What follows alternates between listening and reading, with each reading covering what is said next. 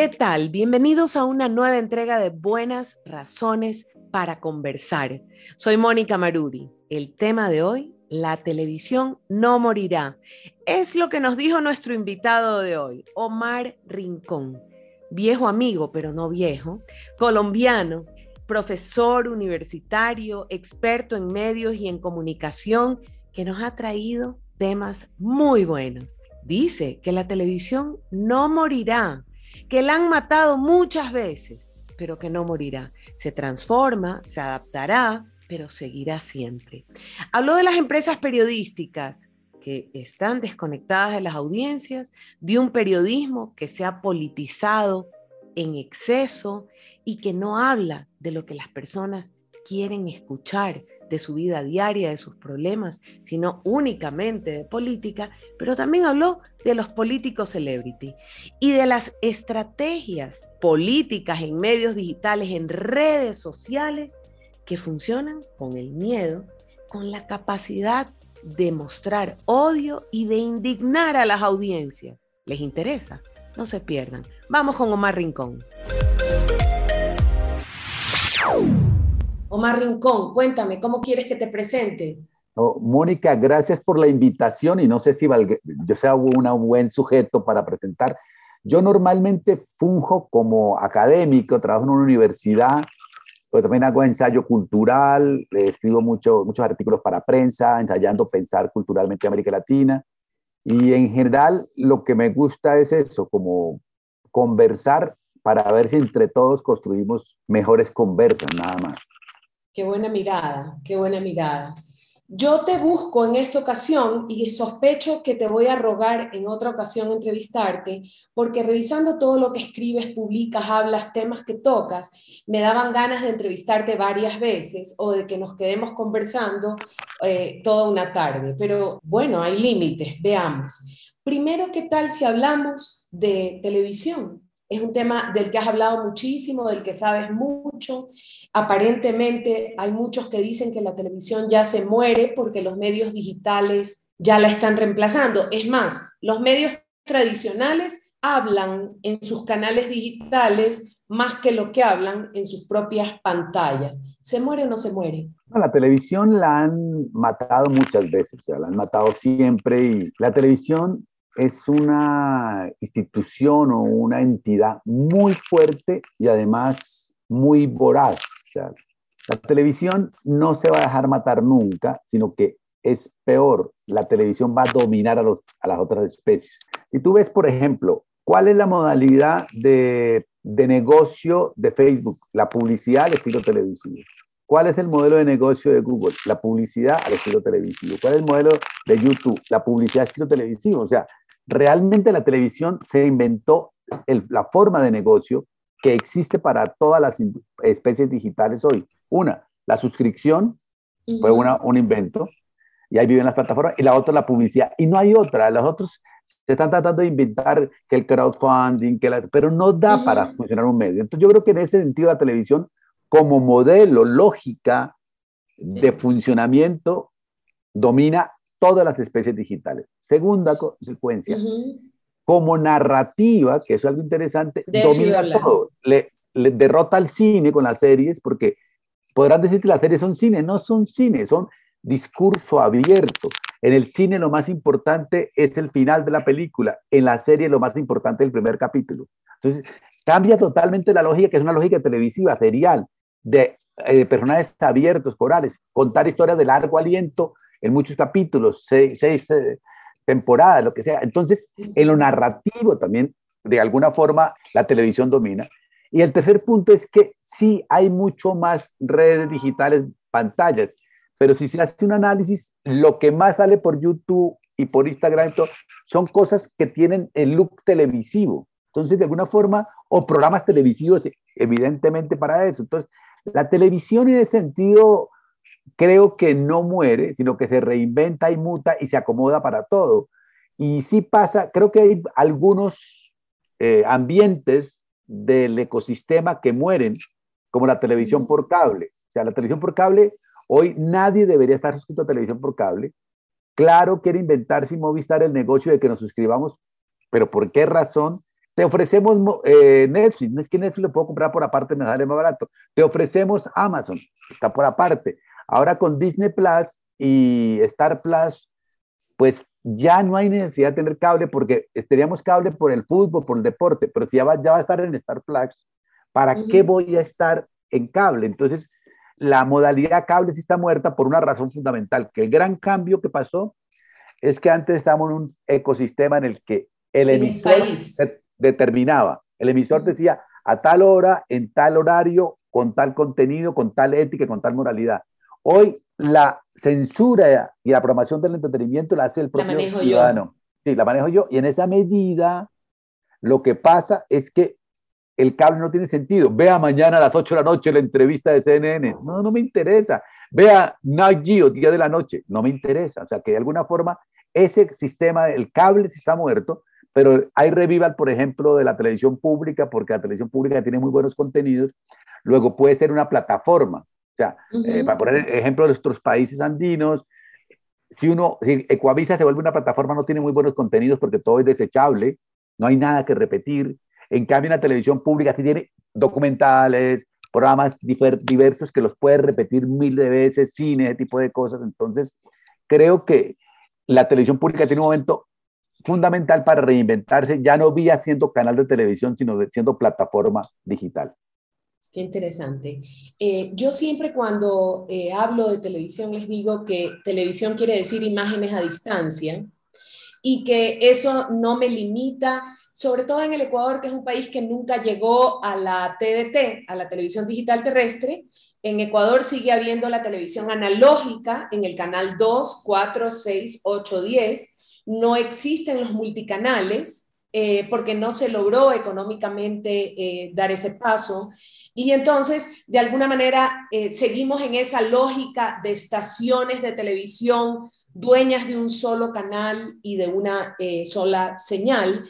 Eh, y la palabra televisión se aplica, como tú dijiste, a la forma de contar historias, a la forma de narrar y a esa relación. Sin embargo, te pregunto, la televisión, ¿a quién le habla? ¿Quiénes son esas audiencias a las que les está hablando? De qué manera les está hablando, de qué manera se está enganchando con ellas eh, y sobre todo por algo que acabas de tocar al final, tocaste eso de los contenidos desechables, porque me estoy refiriendo a los canales tradicionales de televisión. Y recuerda que en casi todos los países de Latinoamérica hay canales públicos hace 60 años. En Ecuador hubo 10 años eh, sin presupuesto de producción, lo que acabas de mencionar de documentales y de producciones, no, sino de lo que pueden hacer en el estudio, que es lo que no cuesta plata. Prenda la cámara para que yo le hable a la cámara porque no puedo producir per se. Pero vuelvo, ¿a quién le habla? ¿Quiénes son esas audiencias y qué están, qué, qué les está diciendo la televisión en nuestros países? Pues básicamente la televisión broadcasting popular abierta, como la que tú mencionas en, el caso de Ecuador, Teleamazonas, Ecuavisa, ese tipo de cosas, son canales que encuentran como dos o tres nichos de, de, trabajo, que son las ficciones populares, llamémoslas telenovelas, narconovelas, ese tipo de cosas. Un segundo que son eventos en directo, si transmitieran más eventos en directo les funcionan bastante bien. Y el tercero, los concursos, son el otro campo que eh, esta televisión pues, desarrolla y que les va a seguir funcionando. O sea, un concurso, un reality en, Netflix no tiene sentido. No. Aunque tratan de hacerlo. En cambio, ahí sí ese concurso puede llegar a funcionar.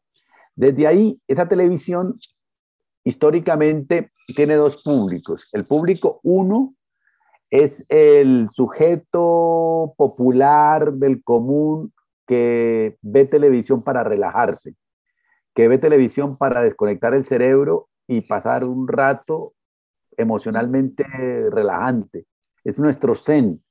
Eh, eso no pasa, por ejemplo, con la televisión de series, porque la televisión de series implica una atención plena. Yo tengo que verla concentrado. La televisión popular, broadcasting, tú la, yo la veo totalmente sin control, caminando, yendo, viniendo. Es mucho más oral que, que, que visual, si se quiere, ese tipo entonces, le habla a ese ciudadano que llega, trabaja mucho, llega cansadísimo a la casa y quiere desconectarse. Y digamos que eso va a seguir existiendo de por vida. No, porque si te pones a ver YouTube, inclusive YouTube o, o Instagram, te implica actividad, tienes que mover. Pero en cambio ver televisión te permite ver televisión y a la vez revisar el Twitter, revisar el YouTube, revisar el WhatsApp. O sea que es una, no, te, no te pide exclusividad. Y el segundo público al que le habla eh, es a los políticos, porque nuestros políticos son muy jurásicos y siguen creyendo que lo que importa es salir en la radio, en la prensa, en la televisión.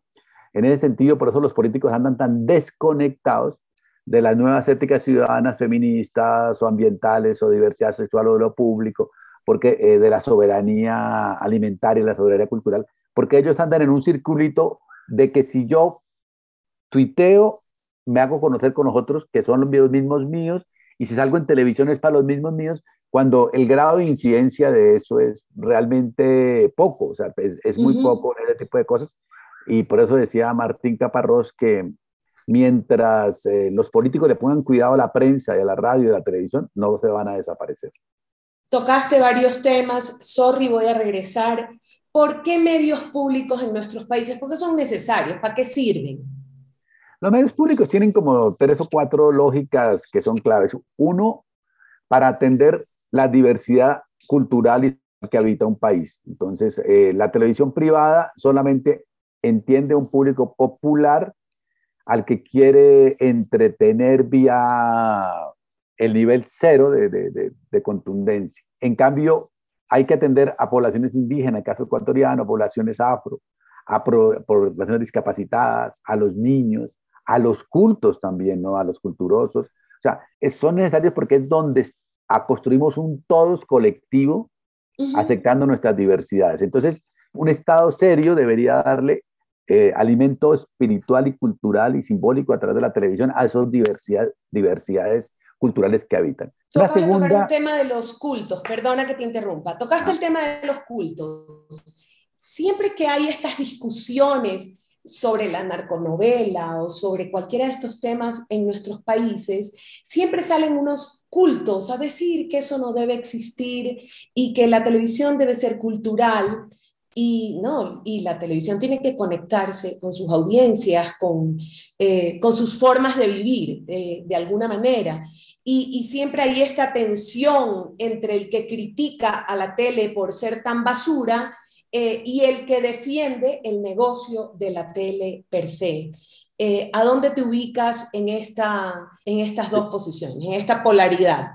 Lo que pasa es que yo creo que hay una cosa que es que los cultos creen que el mundo debe parecerse a ellos, a lo que ellos saben, y que todo lo que ellos hacen en la vida es para educar. O sea, todo culto siente que siempre tiene que pontificar y educar. Y creo que la televisión sí tuvo un error de entrada cuando surge con el concepto de educar. Mónica me ha escuchado, yo, yo creo que la televisión realmente entretiene, es un espectáculo popular para entretener.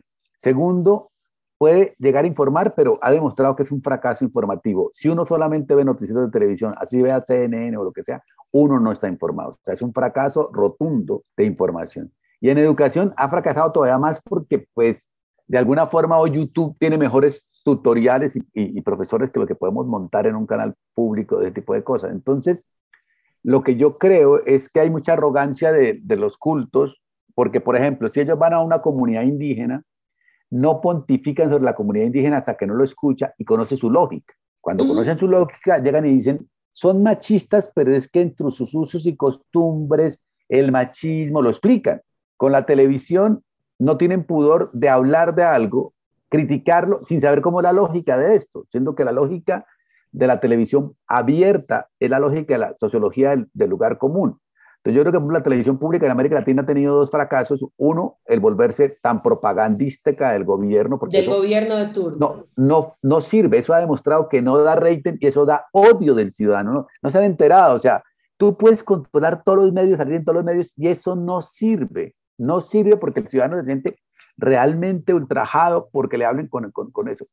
Y la segundo fracaso de la televisión pública es que por intentar ser culturizante, por levantarle el nivel cultural al pueblo, pierde conexión con sus gustos y códigos. Ha perdido la, la, competencia narrativa de meterse en lo popular, o sea, le falta pueblo. A la televisión pública de América Latina no ha podido meter al pueblo, por eso la televisión pública de América Latina es una televisión sin público, o sea, es una televisión pública sin público, sin rating. Entonces, yo creo que en ese sentido hay que lucharles, y en, en, eso, en ese sentido sí la televisión privada, la hollywoodense y la de todos nuestros países tienen una cosa clara, es que no les da pánico comenzar y arrancar en lo popular. Lo, lo, malo es que se quedan ahí y no son capaces de diversificar. Es como si, por decir una cosa, si comiera un, un asado de cerdo, no está mal, pero si los días come asado de cerdo, el colesterol te aumenta y te mueres, ¿me entiendes? Entonces, en ese sentido, creo que, los culturosos han, sido incompetentes y los que hemos hecho televisión pública hemos sido incompetentes de meternos en el popular, de hacer parte del activo popular y se lo hemos dejado al privado asumiendo una posición de altura intelectual que creo que ser inteligente narrar bien y no más. Me ha llamado muchísimo la atención este invitado de hoy, Omar Rincón, porque hemos aprendido mucho sobre la crisis del periodismo en la región, hemos aprendido mucho sobre los medios comerciales y públicos en nuestra región, sobre el rol de los medios públicos para que las audiencias reciban otro tipo de contenidos interesantes que muestren la diversidad, que muestren la identidad de las audiencias. Escuchemos a Omar.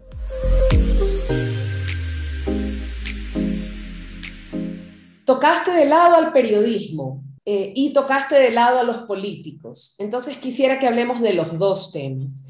Eh, por un lado, del periodismo que está tan cuestionado en nuestros países, el privado y el público, el público por propagandístico y el privado en muchos casos por servir de parlante de ciertos políticos y por meterse en el juego de manipular la información.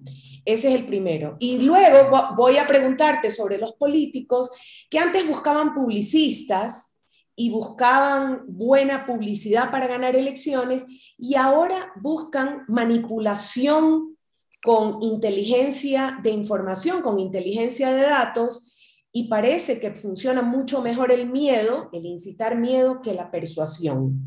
Eh, te toqué dos temas, y sé, dale, uno primero. Bueno, en periodismo, sí, el periodismo está en una crisis radical y le echan la culpa a Internet y tiene, pues, tiene un poco de razón, o sea, el Internet y las redes digitales han hecho que la información sea propiedad de Google y de Facebook y no de los medios, eso es verdad, o sea, no necesitamos ir a los medios para estar informado en lo que cada uno considere que estar informado. Segundo, el concepto de información cambió y eso los medios no se han enterado. Y por eso la crisis. Ellos siguen insistiendo que informar es hablar de los políticos. Y al ciudadano le tiene, lo, tiene harto los políticos. Los ciudadanos quieren hablar de gobernanza alimentaria o de soberanía alimentaria, de cómo me alimento, de la salud, de la educación, de los feminismos, del acoso sexual, del aborto, de las diversidades sexuales, de lo público, de la de, la vida cotidiana, de la comida. Entonces, está totalmente, el segundo momento crisis es que está desconectado totalmente de las agendas ciudadanas, de interés ciudadano. Y el tercero es que se convirtieron en, ante el fracaso que están teniendo comercialmente, decidieron perder el pudor y volverse actores políticos. Entonces son actores políticos y esto sí lo determinó y lo demostró Cristina en Argentina con Clarín, Lula en, en Brasil con Globo y con, con la folla, lo demostró eh, Piñera mismo con el Mercurio a, favor, Correa en Ecuador con, con, su lucha contra los medios, Uribe en Colombia contra su lucha contra los medios, Trump, todos, todos han determinado que los, los medios son actores políticos en favor de agendas de sus empresarios dueños, no de la ciudadanía.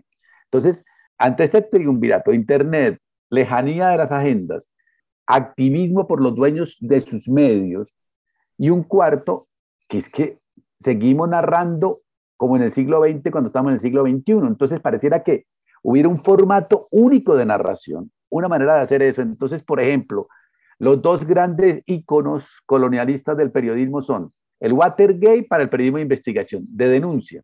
Y seguimos denunciando y realmente en eso los periodistas hacen muy buen esfuerzo. Denuncian y denuncian.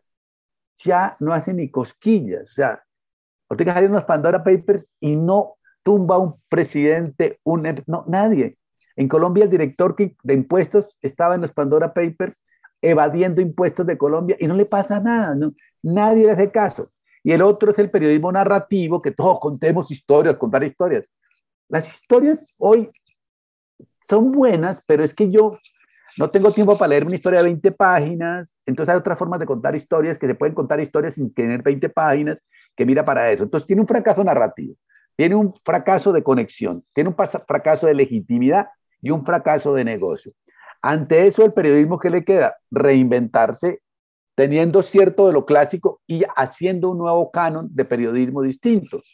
Y eso no lo está haciendo la televisión, no lo está haciendo la radio, no lo está haciendo la, la prensa. Afortunadamente en América Algunos Latina, medios independientes. medios digitales están intentando la barra espaciadora, el churo en Ecuador, Ojo Público en Perú, en Colombia 070, la vorágine. hay una cantidad de reinvenciones, pues son reinvenciones en los tres sentidos. Estos medios generalmente son feministas o medioambientalistas o pro diversidad sexual o pro derechos humanos o pro protesta. O sea, tienen una agenda plena que todo el mundo conoce buscan narrativamente innovar, hacen podcasts, hacen videos, hacen memes, hacen de todo. Y tercero, de alguna manera, hacen un periodismo que genere comunidad, que genere encuentros de la gente. Entonces yo creo que el, el periodismo está en un momento terrible para los grandes medios porque no quieren cambiar. Entonces es ridículo porque siguen haciendo lo mismo como una farsa cuando ya se les cayó el vestuario y están desnudos y no quieren reinventarse y además lo único que hacen es copiar fórmulas gringas de parar a la presentadora frente a una pantalla, pero la información puede estar hecha mejor técnicamente, pero conceptual y ciudadanamente está muy lejana. Y eh, en el caso colombiano, por ejemplo, el rating del noticiero, digamos, es dos puntos y sube a la siguiente, la novela, y la novela sube a diez puntos. O sea, demuestra que la gente encuentra más interesante ir a la ficción que ir a la realidad. Es, más sano en todo caso. Y, de los políticos, y de los políticos te diría que lo que pasa es que estamos, es, eso tiene que ver con la historia de la comunicación. Cuando comenzó el siglo XX, un buen político era el que escribía bien. Él no tenía que ir a ninguna parte, por eso se habla de los grandes escritores que eran los, los políticos de los siglos XIX y comienzo del XX, y uno, uno dice, pero yo nunca vi uno de esos. Después vino la radio y se volvió gran político, el que era gran orador, orador, orador y podía hablar cuatro y cinco horas en la Plaza San Francisco y en, en ese tipo de cosas. Luego vino el, con Kennedy el político televisivo, que ya importaba era que no sudara, sino que manejara bien la cámara, que dijera frases cortas, ese tipo de cosas. Una primera familia ejemplar, bella. Y todo, todo, moverse ahí. Y después, ya con la, con la aparición de las redes digitales, ya cambió totalmente y aparece el, el político entretenedor, nueva era, influencer, el, el político celebrity. Pero ahí, por ejemplo, en todos los casos, implicaba algo. El que escribía tenía que saber escribir algo y tener la cabecita formada en algo. El que hacía retórica radial tenía que saber poder armar un discurso para construir, tenía que saber la entonación, tener mucho vocabulario para moverse por eso. El televisivo tenía que mirar las cámaras, todo tipo de cosas. El de hoy, tiene que, ser celebrity, tiene que ser singular en algo. Ya es donde los políticos se equivocan, porque todos quieren hacer lo mismo y no se puede hacer lo mismo por ese lado. Esa es la primera parte de la respuesta. Es como que sí, estamos en los políticos celebrities que tienen que tener una singularidad y que tienen que usar todo el ecosistema de especies digitales para comunicarse. Punto.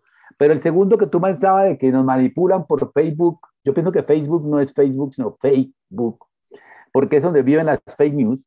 Sí, eso pasa, pero ha pasado históricamente también con el clientelismo. Nos han manipulado porque queremos creer nuestras verdades. El problema es que no es tan fácil hacerlo automático.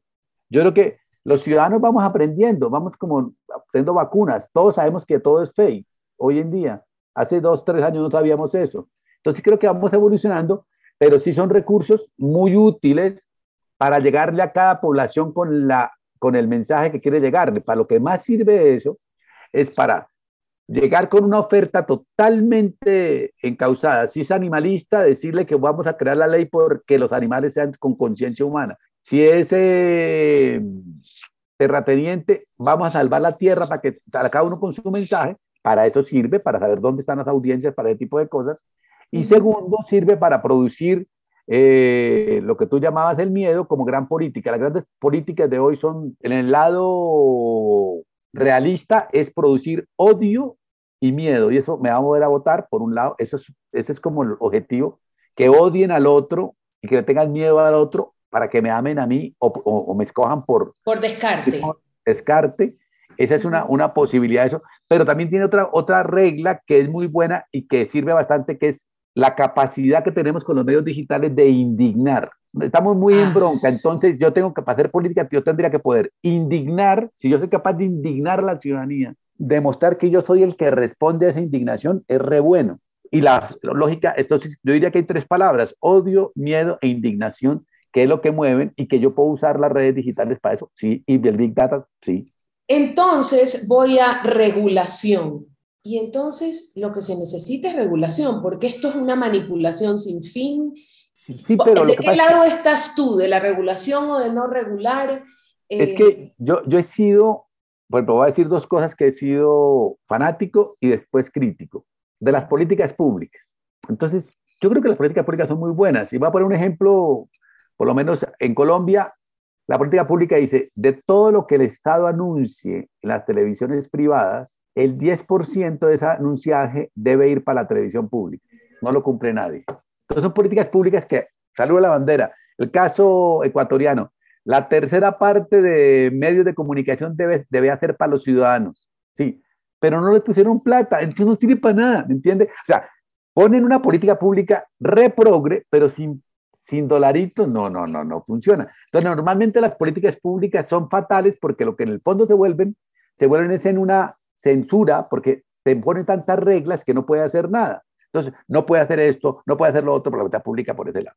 En las regulaciones, yo estaría de acuerdo en regulaciones minimalistas. Por ejemplo, yo creo que hoy en día a Facebook, a Google y a todas las eh, transnacionales hay, hay, que ponerles eh, tres puntos de regla y nada más. Una, que paguen impuestos en el país, o sea, que todos los que tenemos el sistema de adquisición de Netflix paguemos impuestos en el país, o sea, que, que me cobren el 10%, el 15% del IVA, que me lo cobren, yo estoy de acuerdo como ciudadano y que quede para el país. Segundo, obligar por regla a que tengan un mínimo de programación hecha en el país, o sea, que, digamos, Ecuador es muy pequeñito, diga el 0.05, listo. Pero imagínate el 0.05 de Netflix, de Amazon, de Disney, de Star Plus, eso lo puede regular directamente para, para ese tipo de, de situación y eso genera soberanía cultural de movilización.